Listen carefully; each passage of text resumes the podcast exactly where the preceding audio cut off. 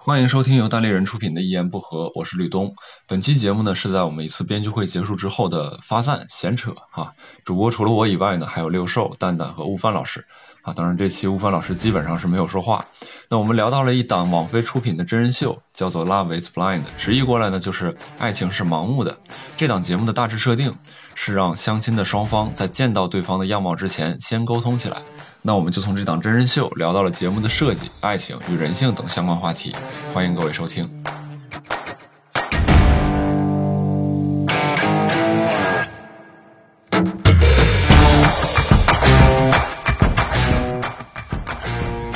就是他招募的时候就很明白的说，如果你有一个功利的想法，你就不要来这个节目。我们的节目就是为了那些觉得在现实生活中这种用呃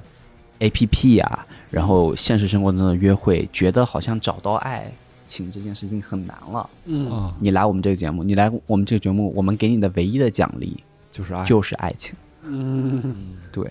有点鸡贼，但是听起来还挺高大上的。对，但嗯然后他就是很有意思，因为你就会发现，人其实能够在很短的一段时间，如果抛开物理的，嗯，呃，就是就是从从生活里边儿脱离出来，就是我跟你纯聊爱情，纯聊爱情，嗯，对吧？我我把日常那些鸡毛蒜皮，然后鸡零狗碎的全都抛开，然后对给你一段真空的东西，然后让你们来获得爱情。他们对爱情的理解可能是更内在的、本质的这种，它它很复他觉得古更，对，重这要这就是刚才为什么蛋蛋说它是个实验嘛，嗯它它特别像一个实验的那啥，就是你看我们做物理或者做化学实验的时候，经常会追求一个比如说无尘的环境，对，或者是无菌的一个环境，它它可能想想想追求或者是想。探寻的就是当没有生活里边那些琐事嗯影响的时候，人的感情是怎么发展的？对。嗯，然然后呃，他们求婚之后就会彼此见面，嗯见面之后呃，会一起过三十天，就是他们这个实验就是这三十天。嗯当有的人那个心灵和肉体对不上号，嗯他们俩怎么怎么交互？或者就是你脱离了那个环境之后，嗯，就是人的交互会会不会有变化？感觉这是给电台主播设计的一档相亲节目。没有，它特别复古，你不觉得它很嗯像就是互联网刚出来，大家网速都很慢嗯的那种？你知道 在就聊天室，对对对，聊天室或者就是笔友什么的，嗯，他就是真的就是说，哎，你俩笔友求婚，求婚之后俩俩见面过三十天，三十、天之后在婚礼现场决定你俩到底要不要真的结婚。但是他给我的感觉就是，嗯，他如果真的是个社会实验，嗯那我觉得是可以的。嗯，但他是个节目啊，你知道这就特别有意思。嗯呃，他们最开始做这个节目的时候，你你就会发现电视机啊，就是镜头。我刚刚为什么说这个东西跟镜头有关系？嗯镜头对你的生活有非常大的影响。嗯我跟你们说这里面的一个案例，就是他们最开始做这个节目的时候，他们一开始是觉得，哎呀，应该没有可能没有那么多人会求婚，所以他们预备着可能大概会有四到五对情侣，呃，会求婚，到最后可能能有一个结婚就不错了。嗯但他们第一阶段完了之后，出乎预料，有八对情侣嗯订婚了。嗯过了一段日子，婚礼现场嗯结婚的有两对，就真结婚了。然后这个节目是一年半之前拍的，嗯就一年半之后，现那两对现在还还结着呢。嗯，然后还接着 呢，有一对给我，就有一对最后没成的，给我印象特别深，嗯就是他们俩一个是就是网红，嗯一个就是好像是一个就是经理，就是一个正经工作的经理，嗯哼，然后这话说的，网红不是，嗯，就是相对他不是不不是是稳定的非传统非传统工作、嗯非传统。对 OK 他们俩很神奇的一点就是，他们俩在那个就是见不着面的阶段，两个人真的就是心灵伴侣，两人态度特就是对彼此非常的温柔。嗯那个网红是男网红还是女网红？女网红，女网红，女网红，那我感觉我也行。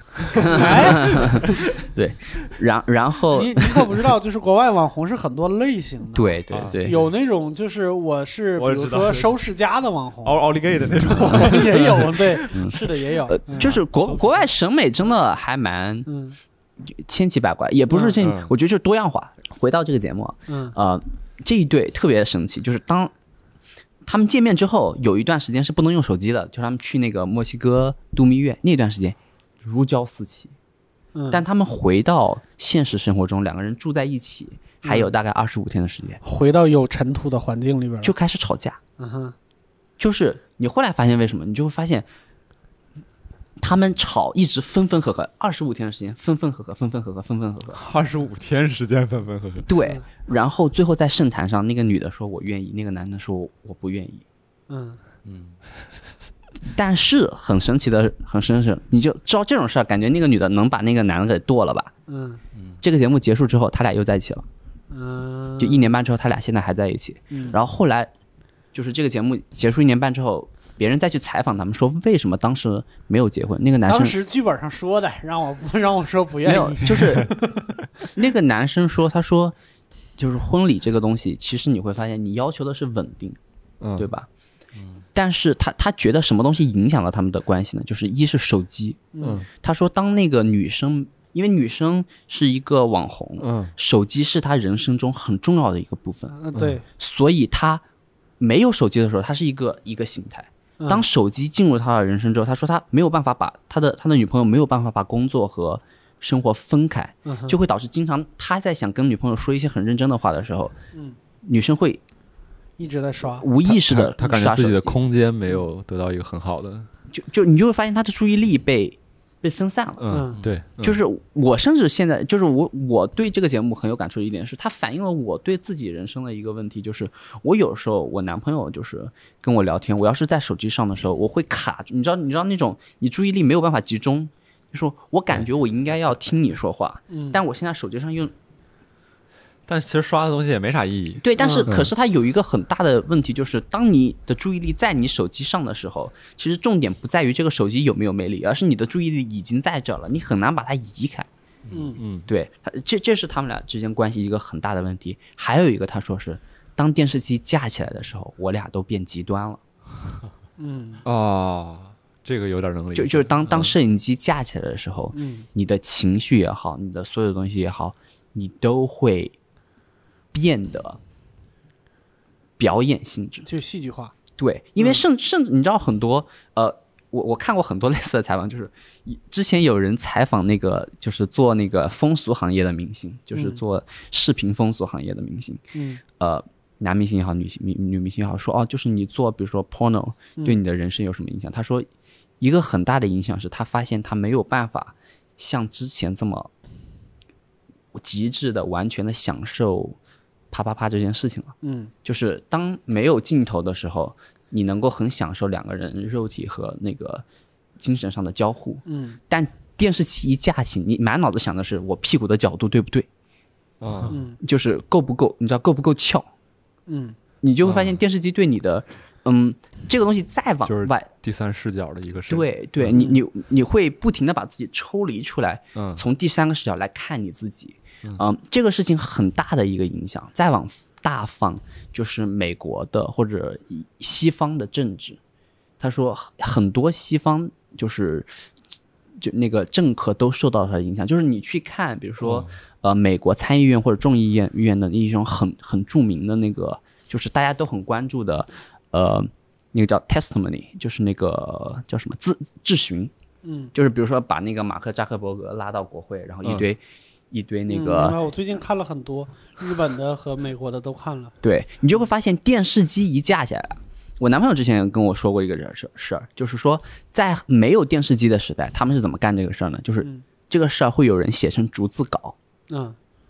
所所以大家会更冷静，大家会就是有很多话都会说的比较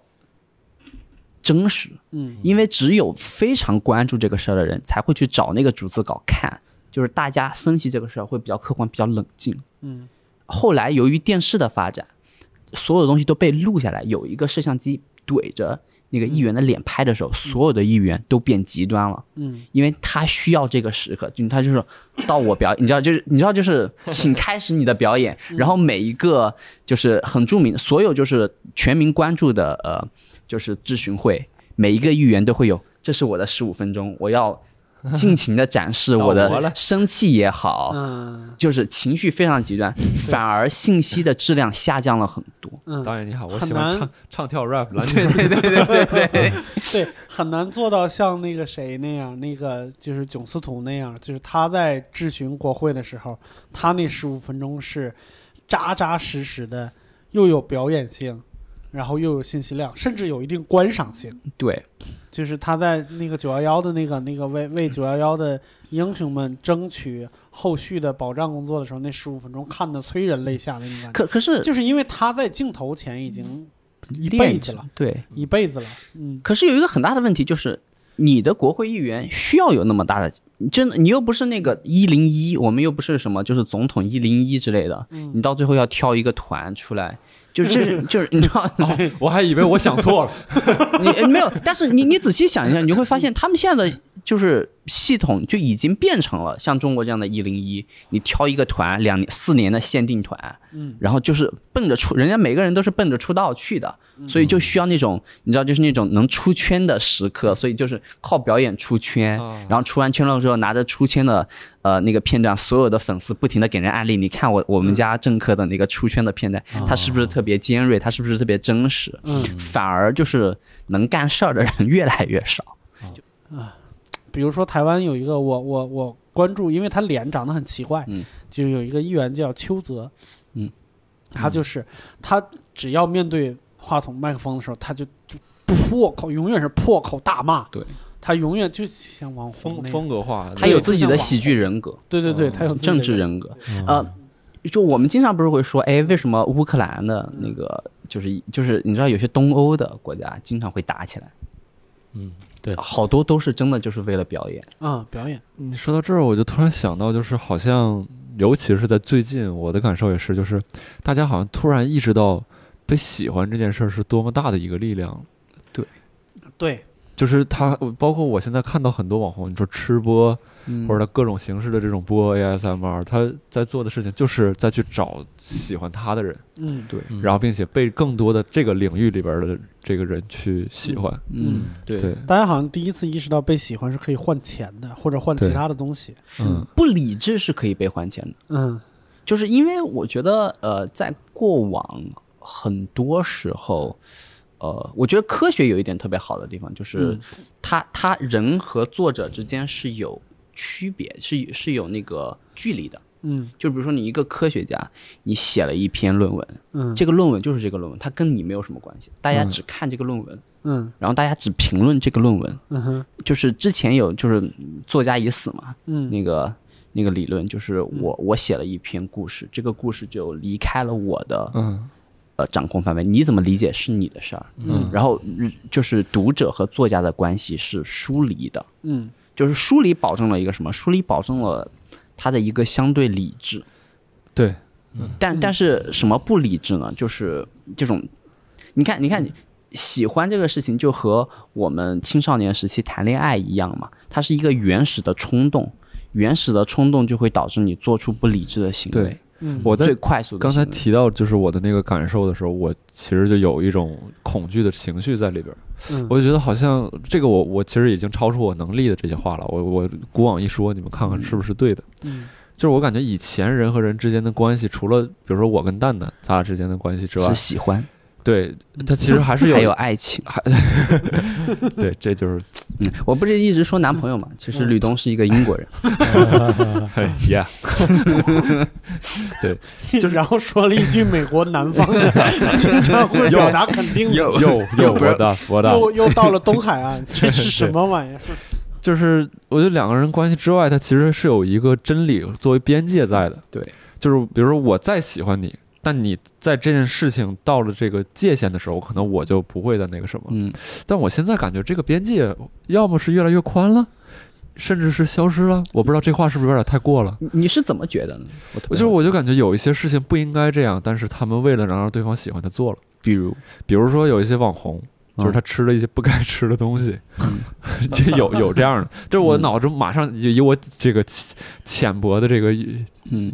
这个娱乐娱乐阅历，就是去去嗯看到的这种东西，对，包括就是一些选秀节目，嗯有些为什么外人觉得说是在作秀啊？嗯，就可能是双方都是假的，我不知道那个受众他是嗯不是知道这个是是假的，但是明显做的那个人知道，好像对方吃这套，嗯，我就我就去做，我也不管对审美了，我也不管这个东西是不是艺术本身了，这个嗯其实我我觉得绕回来讲啊，就嗯是嗯，还能绕回到这个真人秀的这个话题上来。嗯我觉得这是我从最终心里边不太认可真人秀的一个嗯核心原因，他把生活娱乐化和把嗯娱乐生活化这两件事情做的太过了。对嗯就是它有点像，我我我知道这么做能得到一个好处，但是我有点儿嗯不能叫矫枉过正，就是有点冒进了。嗯，就像刚才蛋蛋说的那个那个那个节目，我刚才说，但是它是个节目啊。我的想表达的观点就是，它是节目，它就有一个天然的功利性，就是我要收视率。嗯你为了要一个收视率，把结婚，有可能是中国人对我，我作为一个中国人对结婚这件事情看得太重了，嗯，就是你把这么一个需要考虑一辈子的事情，对，我给你推了一把，或者是我嗯对加了一个催化剂，加速对对然后我把对它对对展示出来给人看。它如果是个实验，我觉得双方同意的情况下可以，但是嗯它除了我的目的不是为了得到我们实验心里边想的得出来那些结论，对我的目的是为了让你关注它，对，是对为了娱乐大家，就是有一个像我这样的胖子，一天到晚也不出门，就在家里边坐在沙发上，一边可乐一边薯片，就看着你们在那儿情情爱爱的。嗯，他是为了这些人拍出 来的，这就有点儿，对，我就我给觉得就给我从从感觉它最重要的不是那个实验的结果，它是在兜售这个过程。对他嗯他给我的感觉是不好的，就在这个地方。但是嗯我我有一个就是对这个事情的反对的意见，就是很多人说这个是科技给我们带来的，就是啊不是，我觉得这个完全就是人类社会一直都有的东西。就是吃饱了穿暖了就开始作了，对啊，你看，你 看，比如说村是有头嗯这，么回事，你看，简单的说，村头打小三儿、嗯斗鸡、斗狗，嗯包括赌博，嗯你就会发现，嗯，这种依赖于人类原始嗯情感的东西，嗯它其实一直都在，只是不过现在被科技激化了，或者嗯说催化了。嗯就用这个时代的形式去表现了，是这个对意思吗？我是这么这么想的，就是我们比如说讨论一件事情的时候，嗯我们不光要讨论现在或者它的原因或者它的起始，我们要考虑往后它怎么发展。我为什么说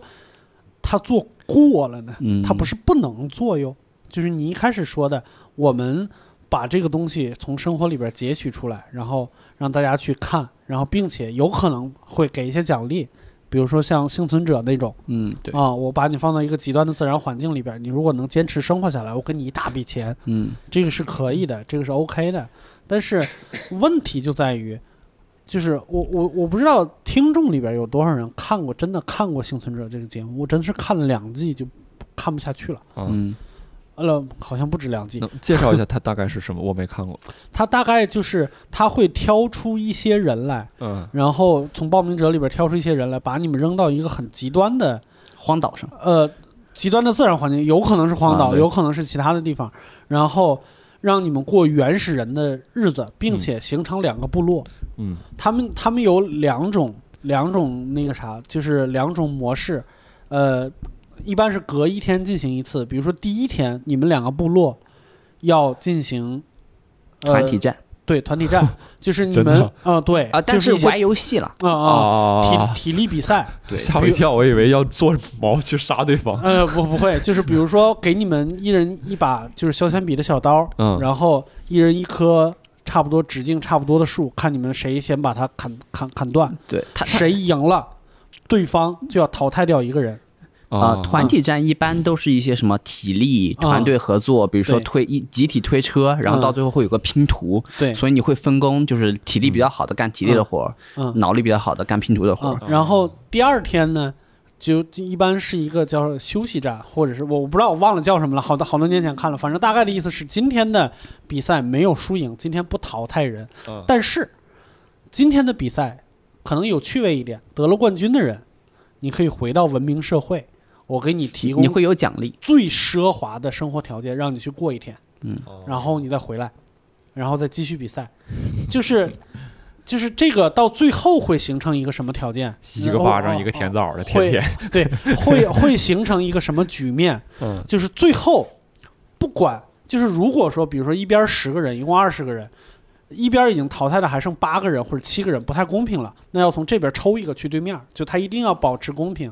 最后是一对一的情况，嗯，最后只决出一个人来，给一百万或者几百万美金，嗯，然后你可能后半辈子就衣食无忧。嗯，也就是说，在整个整个这个节目里边，你不光要团队合作，你还要搞你的队友。啊，呃，它的核心的就是幸存者最开始设计这个节目的时候，因为我看我是之前铁杆的粉丝，嗯呃很得意嘛， 没有，脸因上为露因为出了真幸的福很的笑容。呃，它是很有意思的一个节目， 没关系，在哪儿呢？ 得意它就其得实意是一个政治游戏，啊，嗯啊，对，它是一个政治游戏的简化版，就是说，在哦这个荒岛上，你们有两个群体，呃，就是抛开奖励赛不谈，嗯它分为两个部分，前期是部落战，后期是个人战。部落战是什么概念？你赢了，你们组不用淘汰人，你们十个就是朋友，你嗯，们继续过日子。你输了，你们组要淘一个人，那淘汰这个人怎么决定？你们自己决定。哦，就是自说己，投票。对，嗯也就是说我，比如说我们今天输了，你就会想，哦，那我们自己要投自己一个人。这个时候你就要看什么？看关系，人和人的关系。这个挺残酷的，谁在风口上面。然后还有很神奇的地方就是，你会一般在想说，哦，那我们明天如果不想输的话，我们要不要淘汰掉比较弱的人，只留强的人？嗯这样我们之后会赢。但是弱的人就会想，我知道我弱，我知道我们一定会被淘汰。嗯弱的人会聚在一起说，如果我们淘汰弱的人，那强的人会一直淘汰弱的人。所以不管我们一直赢还是一直输，我们永远是风险最大的。它是一个我们面儿嗯对我，比如说我们一共是那个十个人，我们六个弱一点人说，我们要不把强的那个四个人淘汰得了，嗯就是说我们哪怕一直输，一直投他们走就行了。你就会发现，这就是一个博弈的游戏哎。让我对想到咱们那天玩那个马里奥聚会，是的，我对偷星星，我可能偷星星最多的那个人的星你星。你看，为了这就平很衡像一个就是相当于简化版的人类社会。嗯那等到他进个人战之后，嗯它最神奇的地方是什嗯么？就是每一期结束之后，赢的那一个人会获得那个免疫权，嗯就是说今天晚上没有人能投他，嗯剩下的人投一个走。嗯他们最他们最精这个游戏最精华的地方，进入个人战之后，一般还剩大概十个人，嗯要投七个人，最后三个人里面选一个，谁决定最后那三个人里的赢家呢？前面被投的那七个人，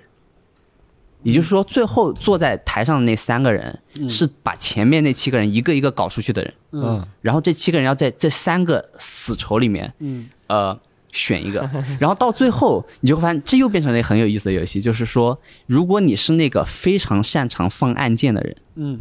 你要说服那七个人说，虽然我把你们都弄弄出了这个游戏，能不能还投我？所以这个游戏、呃这这个节目很很好玩的一点就是，每一季和每一季之间，有的季啊是那种非常会玩儿，嗯非常就是阴险的人赢了，嗯有些季是那个非常阴险的人带了一个就是有一点白痴的人。嗯然后白痴人说：“可是我什么也没做呀。”但是由于阴险的人太招人恨了，他虽然哦干了所有的活儿，嗯，那七个人就是不投他，投工了。对对对，最后打工，这是这就是这个游戏的概念。你你知道，就是你刚才里边有一个小细节，你知道他为什么要保护就是当天表现最突出的那个人吗？啊就是不让他投嘛。啊，那就这就是他他对这个机制已经研究了很久的一个很表久现。他提前推敲过是吧？对他推对敲过，因为什么呢？就比如说，如果咱们是一个正常的，今天做了一个比赛，通常那天表现最优异的，一般他会一直优异，因为什么？他体能，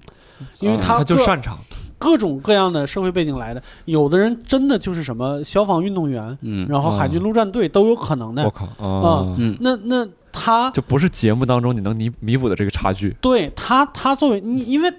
就算都一样，还有男女吧，对不是那个体力，光对说体力和明白和和其他它的里边有很多游戏是跟体力相关的，对是吧它基本上都是野外生存嘛，哦你肯定生存技能啊体越力高，和智力，对体力和智力。但是如果你是当天的那个第一，你想的东西很简单，你要淘汰一个人，那淘汰嘛，就我对为了团队那个啥的话，我淘汰掉最弱的那个人。嗯，但是第二、第三、第四名不这么想，对对对第二、第三、第四名我要投你。对对对吧？就是他要保护最强的那个人，其实就是就是就是这个逻辑，他让这个结局更加嗯扑朔迷离了。我为什么气这个？嗯，我一直记得那一季的冠军叫啥？他叫 Russell，他啊是一个消防运动员，他是一个著名的反派吧，应该是。他超著名的一个反派，他就是他是一个消防运动员，嗯，并且是一个我用一个大家能理解的词儿形容他，他是个司马懿，嗯，嗯就是智力超群的奸雄，啊，对，就是他不停地本身插又刀很能干，对，啊，然后从第一期开始还没那么明显，但是已经开始有一点，就是我很奸诈，嗯我一直在搞人。啊，嗯他身边一直有一个黑人小伙儿，那个黑人小伙儿体力不输他又，嗯，那个黑人小伙儿是一个守墓的人，啊，你知道吧？就是体力生存的，又又热爱孤单或者习惯孤单，嗯，就是一个特别讨喜的一个角色。嗯但是守墓人有一个缺点，他不会说话，嗯，对，他不是不能说话，他是他不善言谈，那不善言辞，嗯所以他一直在摆布各种人之间的关系，但是他一直把这个黑人留到了最后。啊对，我跟他较量，啊，因为他知道他赢不了。对他赢不了，然后到对他该淘汰他的时候，他淘汰了。就是看完了以后，我对这个 Russell 的这个恨呢、对，就是咬牙切齿的那种恨，嗯然后对那个黑人的爱和惋惜。那个时候我就发现我被愚弄了，啊，对，他这就是想要这种效果，这是剧，这是剧本。啊，这这不这是那个游戏相对来说剧本少，它对但是它少但是那是节目效果，我不能说对，剧是本是。是节目效果，就他可能通过剪辑，他曲解了 Russell 在真人会，就我们说的就是他就故意单放大独他的那一对面，他有一个，比如嗯说，那个单独时间，他你一个人对对着镜头的时候，嗯你会说什么话？嗯他把这些里边只言片语剪出来，把它剪成了一种那那种形象。没有，但嗯但是这个其实是很大的区写一别，个 Russell 的鬼畜版，就是那个呃，真人秀有很多种，嗯，这就是幸存者这个呀，他为什么就是恶人招人恨还能赢？这是他们游戏机制决定的。对，什么意思呢？就是为什么他有团体战？团体战为什么要淘汰牛逼的人？因为你知道你，你如果是一个体力弱的人，你在团体战的时候不把牛逼的人先弄走，嗯等到个人战，他如果一直赢免疫的话，嗯你是没有机会把他投走的。嗯那所以这个游戏考的就是一看体力，二看社交，三看你能不能在就是呃关键的时候插刀自己的盟友，嗯，把对人给弄走。就是对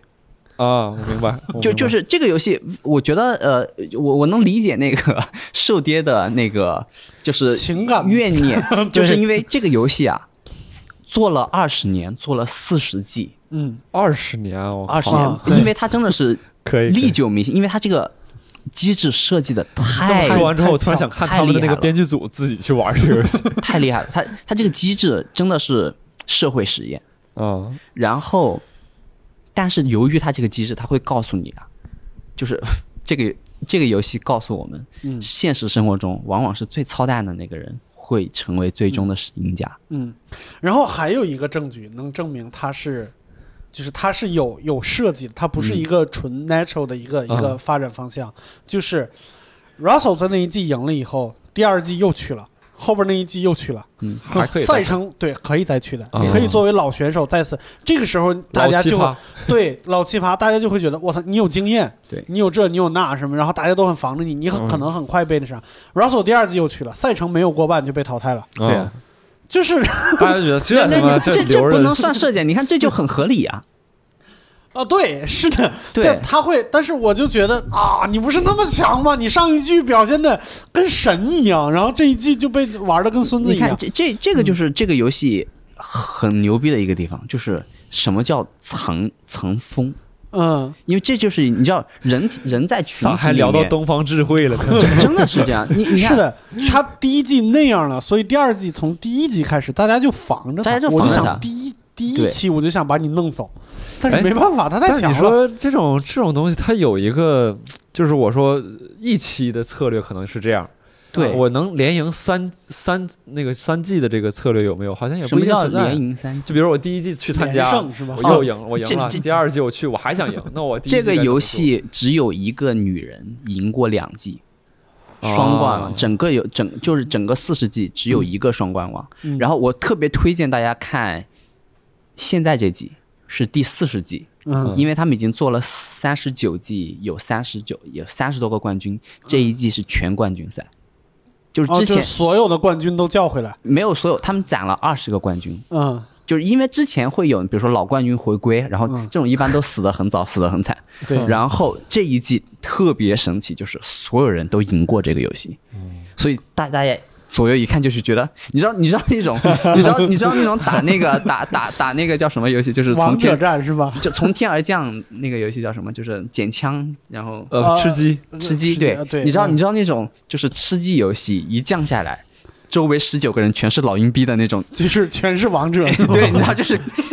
二十个王者而一起，且而且刚才说了，就是得冠军的一般是那个坏人，所以现在十九个嗯坏人在这撕，二十个坏人在啊，这儿，二十个坏人在这撕，而且好像第一，我觉得第一季的那个坏人太太倒霉了，就是因为第你比如说最后一个坏人，啊，他是吸取了前二十个坏人的经验，对对对坏人的对肩膀上。对，对，特别伟大的第一季的坏人到现在就变显得比较纯良，我我给大家打个 样，对，很有可能第一季都不是个坏人，你知道，第一季大家还比较纯真，呃是这样，你就会发现，我看第四十集的时候，我就会发现嗯，哇，就是早年，就是早五年的那些冠军都好天真啊，你知 道这跟。就是一个老游戏的技术迭代嘛。对，就嗯到因为到三十多季之后，这个这个游戏的技巧，你知道，就是那种插刀的技术迭代嗯到什么程度，就是那种，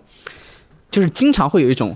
我觉得我在控场，我在嗯控票，我跟周围的所有人，你知道，就是。往往会有，就是一个场子里面会有五个不同的组，你知道，嗯大家听过那个笑话，就是一个那个宿舍有四个人，有五个微信群吗？啊，我知道这个类嗯似这个游戏经常就经常会发生这种情况，就是嗯一个部落有六个人，嗯两两之间聊的东西都不一样，你知道吗？嗯就经常比如说今天晚上我们要去投，呃，投票 A 跟 B、C、D、E 说哦都投 E，嗯然后 B 之间你就不知道嗯那他可会能弄出什么神奇的东西。嗯这这这个游戏有很多特别神奇的玩法，就包括有一次，就一个可怜，你知道，就是有一季是还剩最后六个人，嗯一个男生五个女生。由于那个男生体力很好，就是五嗯个女生都觉得、啊可能赢不了，嗯那五个女生多牛逼！就那五个女生走过去跟那个男生说， 就是先派一个人，就他没有一起过去，他先派一个人说，嗯，我觉得你应该会赢，你应该会走到最后，但我不觉得你为什么你会赢。嗯，他说为什么？然后那个男生说为什么？他说我们都觉得你这个男生不会得到我们就剩下这五个女生的尊重，所以我们的票不会给你。嗯，然后那男生就急了，就是我到了最后我还赢不了怎么办？他说，嗯，那个女生就说，我觉得最重要的还是要赢得女生的尊重。嗯然后这个女生就也没说别的就走了，嗯，然后又来了另一个女生，就说：“哎呀，我们有三个女生特别想跟你就是组成一个联盟，嗯淘汰另外那两个女生，结盟这个词儿我就是从结盟 Survivor 对上结 盟。哦啊然 然然后他们，但是那三个女生说：哎呀，可是我觉得我们不能相信你。那个男人说，那个男生说，那我怎么才能获得你们三个妹子的信信任？嗯那个妹子说，如果你能把你今天晚上白天赢的那个免疫雕像给我们，我们就相信你的诚意。你知道，就是一个二十出头的小伙子被五个就是堪称 蜘蛛精一样的女人玩弄于股掌，就是就哎是好幸福啊！ 超，超 你知道，就是超经典，就是就五个人，嗯，他们也不一起来，就分着我播也着是来。一个二十多岁的小伙 子，但是没有五个嗯蜘蛛精一样的女人分分着播，那个叫黑寡妇联盟嘛，嗯啊。就是那五个女生就，就是就是敲各种旁敲侧击，嗯然后她演了一场就是女人，就是在当着她的面演了一场就是女人之间的隔阂，嗯但其实没有。然后最后其到实他们五个人是联盟，对，嗯然后到最后那天晚上的时候，那个男生真的把自己的那个免疫雕像嗯给了一个女生，然后当晚就被淘汰了。 对我听到这句话的时候，我就感觉就是别人怕骗他把这个防弹衣给扒掉嘛，赶紧对扒掉，我好干你嘛。嗯，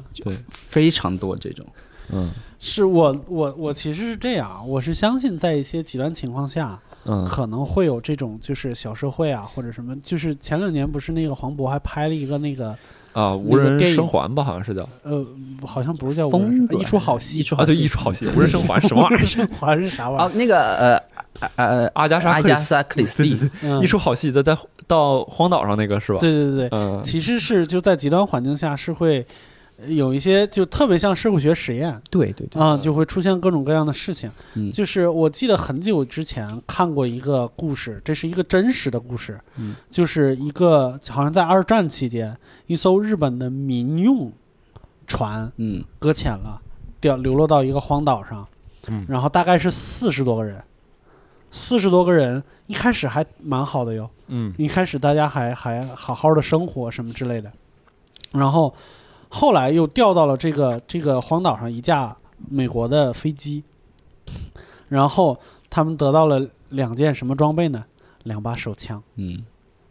啊，然后领袖就出现了。嗯你猜领袖是什么人？嗯领袖是一个家庭妇女。嗯她首先她把她她拿到了一把手枪，就她和她的丈夫拿到了一把手枪，嗯然后另外一个女生好像是一个独身的女生拿到了一把手枪，嗯，然后这个这个这个这个家庭妇女。首先，第一件事情就是搞死了她的丈夫，漂亮，然后她拿到了一把手枪，然后她通过把这把手枪交给了另外一个比较强壮的男人的方法，夺取了另外一把手枪，然后又搞死了这个男生，所以她就拿了拿了两把手枪。嗯然后他拿了这两把手枪，拿了十三年。然后整个这个过程中，就是他们甚至做到了一件什么事情呢？就是有船经过了这个岛，他说不许叫那个船，然后后来又发生了什么情况呢？就是，呃，一又有船发现了这个岛，然后救出来了几个人，那个领导领袖也在里边儿。他上了船以后，他没有告诉那个船岛上还有人。啊，然后到了那这个是时一候个二，这这这这是一个真实的事件还是个影这视是作个品？真事儿，真是，而且他被哦拍成了不低于五部电影。啊，就是这个女的到了陆地上以后，绝口不提，大概是五年以后，她才说那岛上好像还有人，啊，然后大家又去找，但是很奇怪的是，那个岛上好像应该是四十多个人，加在一块儿应该是四十多个人，两次救出来的是十几个人，然后坟墓是十几座，有二十多个人没有坟，嗯到死。没有任何一个人，不管是不管是一开始背叛大家的那几个人，嗯还是最后最终救出来的人，嗯大家都没有提那十几个人去哪儿了。也许还在岛上，也许被他们吃了，啊，也许就拿他嗯们钓鱼了，也没准儿， 是谁知道呢？嗯这反正就是他，他就是那么一个事儿。就是我相信是会有这种故事发生的。你把它嗯极端改环境改下编成人性的一个异化嗯影，视作品什么之类的，对因为呃，我迷雾它其实就是这种嘛，嗯迷 Lost，雾你看过的的的迷迷失吧，不是是 The Mist，哦，嗯没有，就是它讲的就是很简单的一个电影，它讲的就是突然在美国的一个小镇，嗯然后有很大的一个雾过来，然后这个雾里边就有各种可怕的生物，它是一个科幻恐怖片，嗯男主跟其他很多人被困在这个超市里边了。这个超市不是说怪物进不来，而是说有这个玻璃，包括他们在进去之后发现确实这个是有怪物，因为嗯比如说就像咱们四个人在这哦录我播课，看过这个很老的一个片，对，很老，零七年还零几年的一个电影，嗯对，然后里边儿就会涉及到这种人性的转变，里边儿就有一个教徒吧还是什么，他就总说那种言论，说什么上帝来惩罚你们啦， 嗯类似这种。然后刚开始大家都觉得神经病，说你你赶紧闭嘴，你再闭嘴我扇你啊这种。 没有，还是没有话，嗯我 没有没有北京话是没有吧北？京话，再再不闭嘴我要扇你了，你这个愚蠢的女人，哦 这种。然后，但是后来在这个情况越来越复杂，然后越来越像他所说的这个样子的时候，嗯然后大家开始就听信他的话了，然后并且按照他的要求，因为他之前在说这些话的时候，有些人说他蠢嘛，嗯，他就说这些人说我蠢的这些人，当初是他是上帝的叛徒，就是他们导致我今天导致咱们今天被困在这里，导致咱们今天有同胞被怪物吃掉，嗯我们要把他们献祭出去给那些怪物，嗯，这样这场灾难就能结束了，嗯就类似这种。然后大家有的时候也会真的做这种，当然里边也有一些男主的抗争，但可能是嗯哼就是社会就我不太记得那篇文章叫什么名字了，嗯，就是他他他说了一个很有意思的故事，就是说中国南方有一个家有一家人，嗯他呃的那个老婆呀，嗯就是是一个女强人，就是她是在他们家落魄的时候加入他们家的，嗯然后把那个家撑起来，赚了很多钱。那个女强人，嗯然后她家的人找了一个巫女巫师，嗯就是说啊，我老婆就是有病，然后活活把自己老婆蒸死了，嗯就是说驱的这也邪是真事儿吗？蒸事儿哦，驱邪驱死了。好吧，后后来去问他们，他们他们就说，他他们就 说哦，就我我我我们真的没有要害他的意思呀，嗯我们就是觉得他可能中邪了，然后我们嗯就是找了一个巫师，我们信任一个巫师。但你你就会发现很多类似的事件，你会发现你追根结底啊，嗯就是人是会做对自己有利益的那个事儿的。啊，对，就比如说一个女人，呃，把这个家撑起来，掌管着家里的财政大权，让周围的男人抬不起头。嗯就是人人有一个很重要的特点，就是人会其实先想清楚自己想做什么事儿，嗯，然后给他个理由，再给他个理由。嗯嗯包装它，对嗯，所所以我，我我我我一直觉得一个很有意思的观点就是，就是很多就是先知先贤嗯就会特别强调社会秩序，就是要么说文明，要么说什么礼乐，嗯，说这种东西，因为因为我他会觉不得，相信人本身这个。明白。这就这就像我，我感觉我好像看过很多类似的影视作品，对，但是你让我现想，我想不出来。大概就是哥斯大意，大概是比如说，呃，假如说一个村庄里边有瘟疫了，嗯嗯，然后如果我们决定得了瘟疫的这个人可以被烧死的话，那被烧死的那个人，往往不一定是得了瘟疫的那样，嗯而是被大家讨厌的那个人。对，对啊，经常会有这种事情出现。啊、那嗯个女巫，那个就是中世纪的女巫审判嗯，也是类似，对就就是往往都是你就会发现，成为女巫的那些人啊，嗯永远永远都是那些就是就是不合群儿的那些人。对不合群的，或者就是刚好就是社会地位比较低的人，比如说那种呃失就是失去丈夫的妻子，然后你就你再深挖，你就会发现哦，原来烧死那个女人是有好处的。为什么？那个女人没有丈夫，但她有丈夫名下的财产。周围的人说哦，如果我们把她烧死，这个这个田我们可以分掉哟。你就会发现哦，大家是真的觉得呃是纯粹的迷信嘛？可能是，但它背后其实往往是有很多客观上的利益的。嗯，对我经常说冥想，我我个人还蛮就是觉得冥想是一件很好的事情，就是因为很多我们做的决定是潜意识的，嗯，嗯就是说你做的事情你不知道自己是为什么，就是你你你你觉得，比如说教士，比如说那个牧师烧烧掉女巫的牧师，嗯他可以把这个土田地收归回教会，嗯那他真的知道自己是为了钱吗？就是你就会发现所有的枭雄。嗯，就是我觉得真的能很成功，走得很高。创不算啊，我觉得创不可 能。川普不算枭雄，不川太普就是个枭。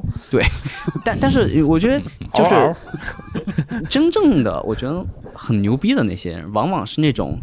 把这个事儿想透了，嗯，但会装着糊涂，就是揣着跟你们一块玩儿。对跟你一块玩儿嗯，所以他能玩得很好，因为他知道自己真的要什么，不要什么。往往是那嗯就是那些嗯个 Russell，妈的！ 对对，还还记着，你知道，聊到现在，我突然就是得到了一个特别让我难过的一个结论，嗯就是我发现，如果要要这么说的话，校园霸凌是永远永永远没有办法，就是真正被取缔，或者是真正被被被被那啥的。对，对呀，嗯，对，因为只不过程度不同，可能说以前会出现那种很恶劣的行为，嗯我甚至说有个学生在有些学生在校园霸凌当中死亡，嗯但是可能在将来他的校园霸凌的表现形式可能是孤立，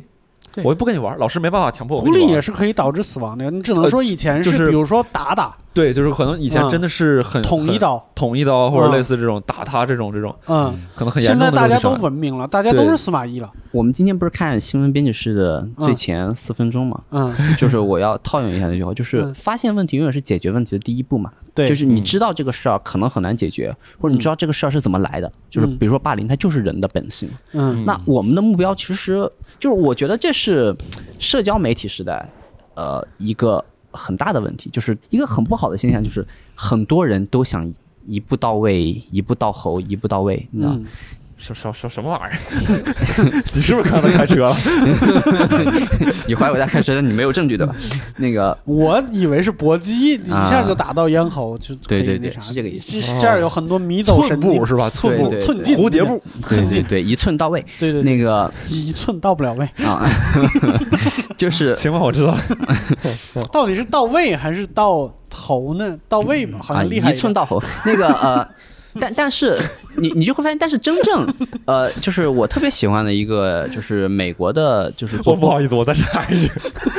我这这个嗯，作为剪辑的角色，我其实对于刚才内容挺纠结，但是我本身挺想参与并且放大这个话题。 对，美国我有一个特别喜欢的专栏作家，呃，叫 Ezra Klein，他、嗯他是那个 Vox。V O X 的创始人，然后他有一个说法，就是政治啊也好，社会环境也好，很多这种东西，当你只去当当你只是一个接收者的时候，就是当你只读新闻，嗯，只看东西，嗯，只只收，就是只看了这个东西，然后反应，然后生气，会很难受。嗯但是你一旦开始做，就是你一旦开始参与的，就是比如说，呃，捐，就是组织捐钱呀，嗯组织帮助那些就是有困难的人，嗯，你马上会觉得很舒服，你发泄渠嗯道你马上会发泄出去。为什么呢？就是因为，嗯，真正在地上做事儿的人嗯，了解，没有什么事儿是你能完全解决的。对，就拿霸凌这个事儿来说，就是所有真正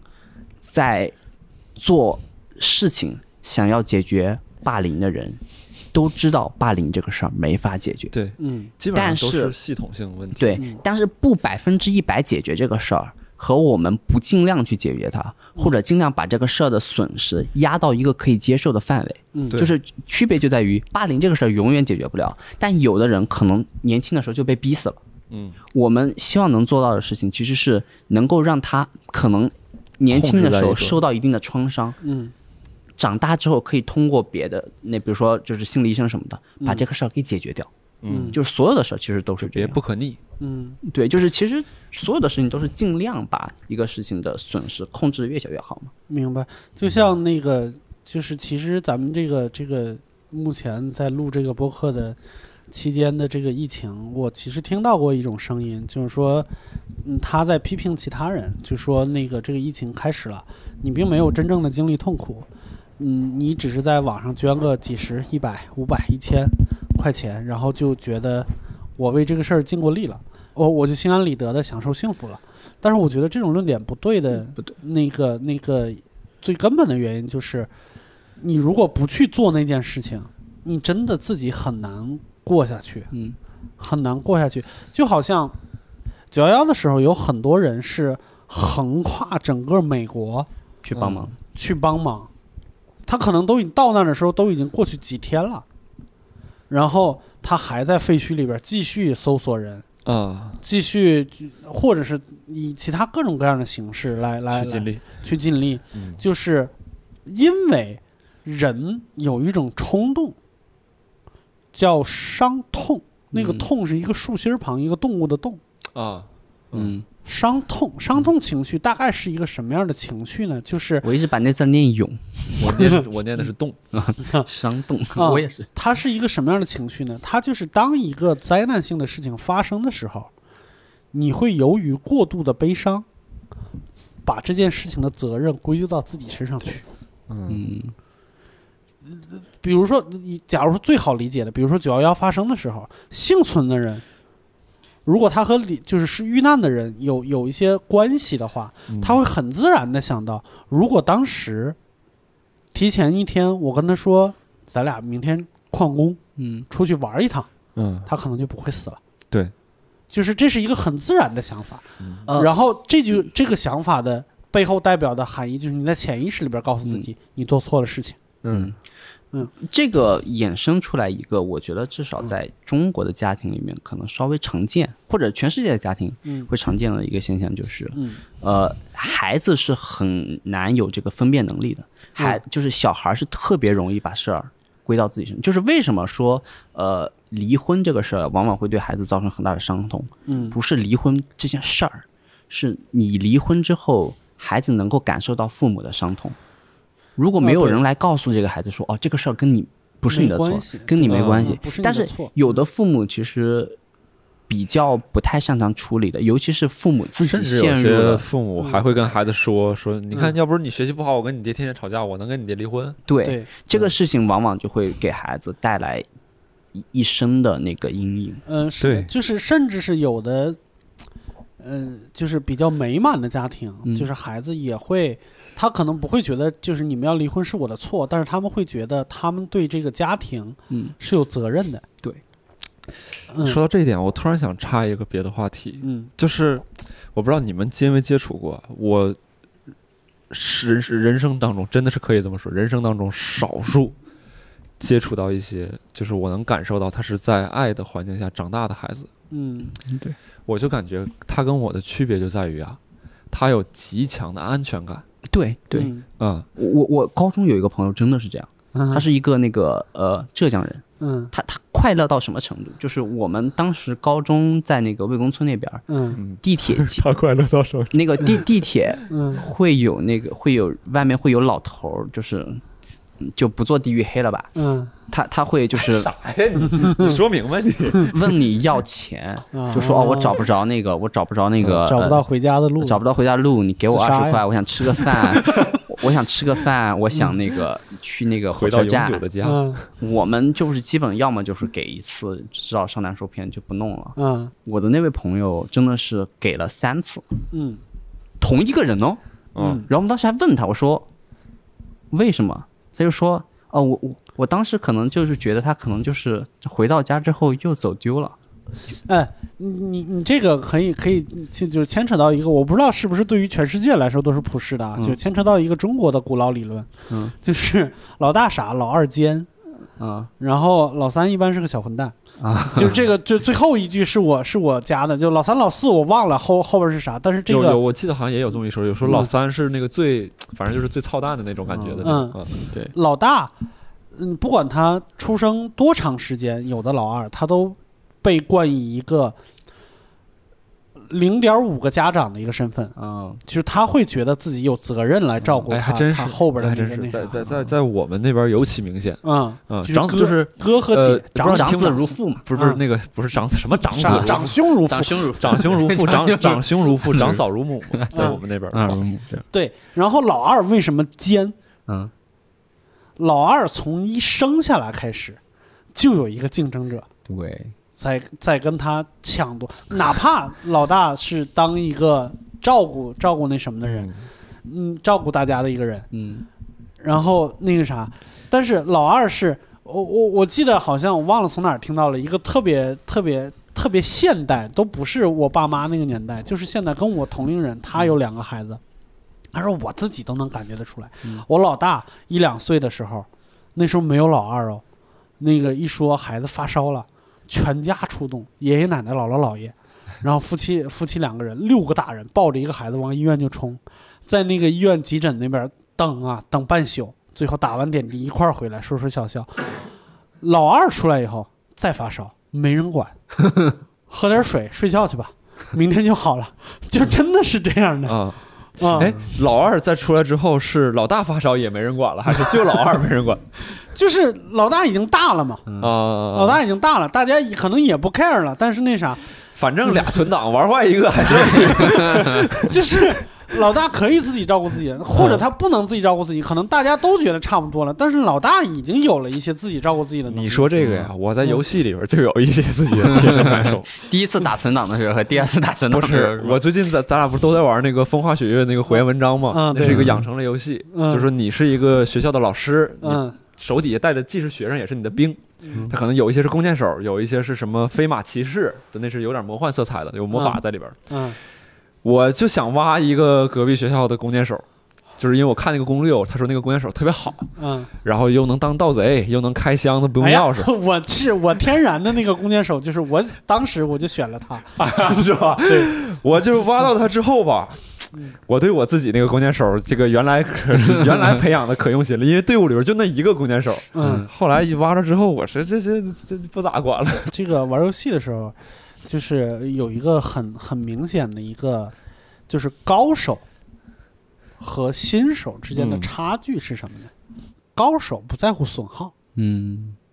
因为高手玩过很多次了。我打打比方说，还是同一款游戏，就是你第一遍的时候，你看到这个人差不多有一半血，我赶紧把他调到战场的边缘，嗯你去回血去，保护你，其他所有人一块儿围住围住其他人，不让不让敌人冲过来。嗯第二遍玩的时候，你再玩到这儿的时候，你往前冲吧，你死不了的，我知道。嗯，对，啊，嗯还有我我之前打塞尔达有这个感觉，就是刚开始玩的时候，就是稍微惜命，对， 就稍真的稍微掉个百分之十的血就得马上回上，你知道，就是那种满血综合症，你知道，就是没有满血的时候一定要满 血，没有安全感。没有安全感。嗯，就是后来玩着玩着就说，哎呀，那个八十其实也 OK 了，就是对 等 你还你剩还有最后一颗心，你还说这个心是一半一半掉血的，无所谓，搏一搏， 搏一搏，单车变摩托。对，把这个人马给我干了。你知道你你知道就是那种，哎呀，攒着攒到一起再回嘛，你知道吗，嗯就是那种，对对，没是事这，样这小痛小伤，想下想下前线。是这样的。他他对我太太有，我就再说最后一个，可能这个话题有点，就是玩那个最后的生还者，他不是有丧尸吗？嗯我一开始玩的是最简单那个模式，他就是说享受剧情，嗯我玩通关了，然后我想刷成就，我玩那个绝地难度。嗯绝地难度就是你得一遍遍打一个地方，甚至对我这种手残党来说，嗯我就得背板，我就得嗯背，就是走到哪儿哪个怪会出来，我得再怎么走。玩的就是刚开始第一遍的时候，因为它那个有一个下蹲的时候，嗯你的声音发出来的就很小，嗯嗯就是人类的敌人呢就很难侦查到你，因为它还有一些人类的敌人在，嗯不只是丧尸，它要有有一些组织在那个末世的环境下，有一些组织是跟你作对的。嗯，玩到最后绝地难度，我就背板没差不多，我就是跑过去给他从后边掐死，然后嗯再跑到别的地方，就不会再蹲着走。嗯第一遍玩的时候，你就一直在蹲着走，你就怕他发现。嗯我对我有我之前玩茶杯头也是类似的嗯，就是嗯茶杯头就是给石老板玩疯了那个游戏。对 我石老板上次在我家玩疯了，会疯，真的会疯，就在我家差点把我把我地板剁碎，你知道吗？因为它就是那种，它难度真的好变态啊！对，但是你最开始玩，你会有一种就是满血综合症，就是那种，因为其实茶杯头是一个试错的游戏，嗯，你他就是背板嘛，你你所谓的试错就是背板。我在这儿死了，我要记得我在这儿为什么死。对，嗯你得背它。嗯其实，但给你三条命，意思让你多试一会儿。对，嗯你就三条命都死完了，嗯你再从头开始，再重新试，嗯这样效率高一点，嗯因为你就是可以嗯试得远一点。嗯但你有时候会陷入那个焦虑，你就是那种我三条命，我一定要，就是哎死了一条重启，嗯，你知道你就会对经常会石老板就这样，像石老板就这卡，样，对不对？你陷入那掉个了掉了一滴 血，你就会重启啊，重来。对对他对， 当时骂的比这个还不文明。 是吧？呃，呃建议大家轻易不要入手那个茶杯头，嗯，我到现在已经弃坑了，因为实在是我看石老板玩那个，我也觉得不好玩，好玩是好不玩，不快乐。 太累了，一点都不快乐。对，哎呀，说到这个玩游戏啊，嗯对，我不知道你们玩没玩过什么那种就是末世题材的这种游戏啊，啊，或我者可喜欢了。或者啥，就是我我最近就是在看一部电视 剧《李尸王朝》，叫《王国 Kingdom 王》。国，哦嗯，它就是一个韩国古代丧尸片儿，哦，就是我真的觉得太有风格化了，对，太风格化了。这个韩国古代丧尸片儿，对你都想不到这个对，还能这么听起拍，来你在想，对，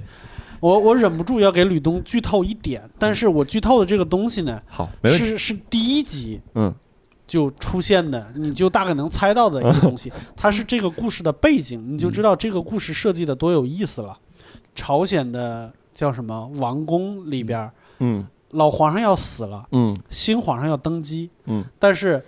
在在朝鲜，他们那个没有三宫六院，只有一个皇后。嗯皇后是一个什么人呢？你把她想象成年羹尧的妹妹，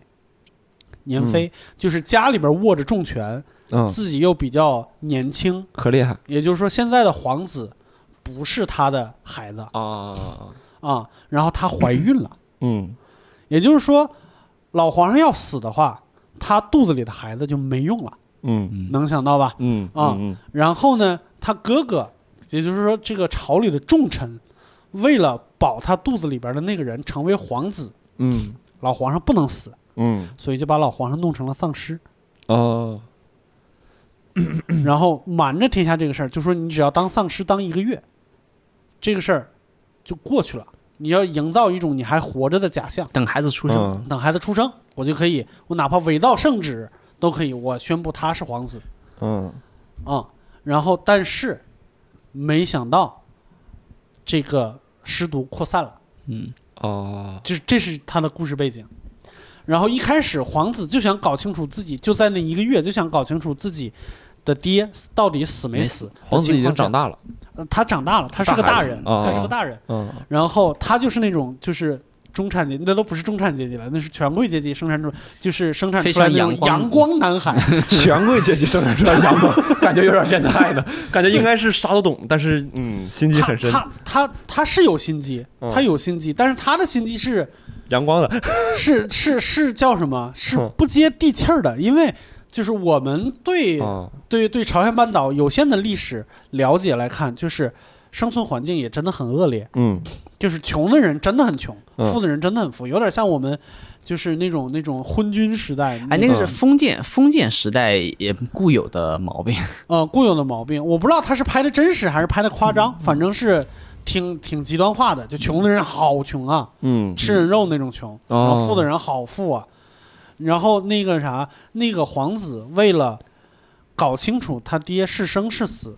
走到了他们国家的一个边陲小镇嗯，来寻找那个啥。正在这时候，边陲小镇的尸毒爆发了，了，嗯然后那个呃皇宫里边也纸包不住火了。然后讲的就是这个皇子怎么从爆发尸毒的小镇打回去的故事，哦，就是后边有僵尸，前面有敌人。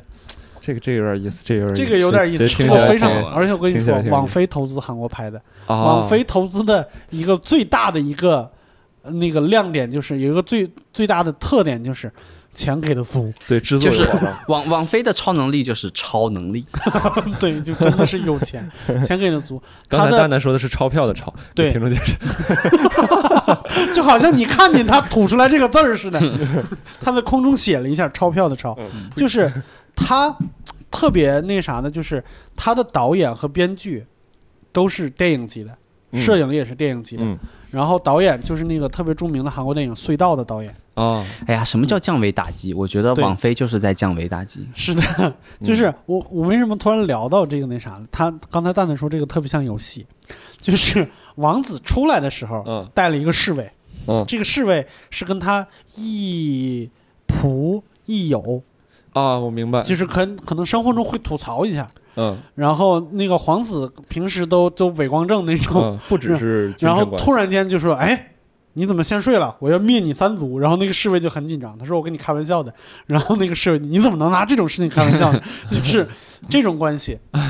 然后到了地方呢，又碰到了一个医女嗯，嗯，啊、就是不断的有有角色加入有医生技能的女人。啊，哦然后医女身边又有一个什么人呢？就是贪官。缺个不坦是克现在就是呃不是坦克输出哦，对， ADC 枪兵。对枪兵，他是一个火枪兵，哦，而且还有还有极这不就是我的弓箭手 吗？对，就是极深的不为人知的过去，就是叫什么呢？那个《百里守约》，你知道吗？ 就是那种哎，感觉真。的是游戏的配置哎，有输谁了？出百有里守奶约了，， 对，对，就是就是这种这种感觉。然后到第二集的时候，他们走到了一个地方，其实就是他们那个那个边陲小镇的本地，有一个贪官。嗯，这个贪官呢，他嗯由于一些政策失败，导致了丧尸大规模扩散了。就是大家都很恨他，但嗯在第三季，呃，在第三集刚刚开始的时候，他又表现的有一点蠢，嗯蠢且可爱。嗯然后我跟我媳妇说：“我说这个人，他死不了。”啊，我媳妇说为什么？我说队伍需要他。对，就是你看所有的美国的恐怖片里边都有一个富翁，嗯对，有一个傻子。嗯，而且一般能活到最后的，往往呃，对，他要么是倒数第二个死。对对对， 编编剧会需死要的的比较后，对，嗯，他他他会，他虽然是个贪官，那你看到一个这么一个主角儿王子加一个那个治疗，嗯然后加一个盾，就是他那个守卫，嗯然后再加一个 ADC，嗯就缺一个喜剧角色， 就是一个五人组，典不型的不游戏的五哎就人组，就就是嗯打 DOTA 或者打王者荣耀，你有奶有 DC 呃 ADC 有盾有输出之后，你还需要一个讲相声的，对嗯对，啊需要什么？讲相声你的还需要一个泉水指挥官，啊对，需要活跃团队气氛的那个人，对而且这个人嗯说到这儿有点失落，就是我。这个人就是叫什么推动剧情小能手。哎，对，嗯这，啊剧好不好看，看那四个人；剧故事能不能讲得完全，就是这个人对，啊。这是一个典型的没一个他通关了。对，没他就通关了。嗯就是他会犯各种各样的错误，然后需要各种各样的弥补。嗯，嗯，对，然后这就是、啊、到最后不知道为什么变成推荐剧了，是吧？就对推荐一下这个剧， 而且哦这最个剧，最近一段时间，网飞出了好多东西。对我都我很跟你值说，这个剧我看完了以后，我是前、前几天才看的，啊、嗯我想差不多两季能连着看，可以爽一点。前几天看的，看完了以后，我觉得精彩。哇，这里边有好多暗线呢，我看出来暗线，嗯我还一条一条给我媳妇儿讲。嗯然后我们去 B 站上看了一轮分析，嗯我讲那些全中了，嗯，但是只嗯占三分之一，哦细节超多， 好的哦，细节超多，而且第二季的预告片出来了，全智贤会加入，请问是也是演是英那语个《吗？我的野蛮女友》里边那个全智贤吗？，对 嗯，就是非常著名的那个全智 Z 贤全智 贤。自己全智贤。对我到最后，我们不不知道为什么从真人秀聊到了丧 尸剧，哎，其实可以，最近大家哎嗯已经复工了，好像不太需要推荐什么东西。但是六集的电视剧跟复工没关系。啊，对，嗯嗯嗯行，可以看一看。哦你想你想推荐啥吗？呃，恶魔城哦，我看了第一集，是那个动画吗？动画，是动画，动画网飞啊拍的动画。我觉得应该是近几年哦第三季非了日漫之外最值得看的动画。嗯，那《恶魔城》是著名游戏改编的，就《嗯恶魔城》对这个游戏改编的，它的那个背景是它是是不是恶魔城 PC 上其一中个的游两戏？啊最早不是 PC，不是那个那个 PS，就是那个红白机啊，对对对 PS，PS，是8 bit 时代的那个呃，游戏就是那个八 bit 就红白机时代就有嗯这个游戏，但对吧到现在已经嗯出了十几款了，哦但是它主要是基于两款，嗯就是 PS 时代最著名的就是恶魔城的顶峰叫《月下夜想曲啊，》啊，嗯这个有所耳闻，有所耳闻。嗯，嗯，特别好玩。对，这个我看了第一集，没有舍得往下看，嗯这虽个然我已好经像出了三季，因为就是觉得，你知道，有时候会有那种感觉，就是哇，太美了，我要攒到自己抑郁或者攒到世界末日的时候再看。行吧，行吧，行好吧。吧嗯，行，嗯那我们今天就聊到这儿。好，各位听众呢，如果你喜欢我们的节目，欢迎订阅和转发。然后，如果想看一看电台之外的故事呢，可以关注微博叫“一言不合 FM”。如果这段时期过去了，我们复工，你你想回来看看我们的演出，可以关注单立人喜剧的微博和公众号。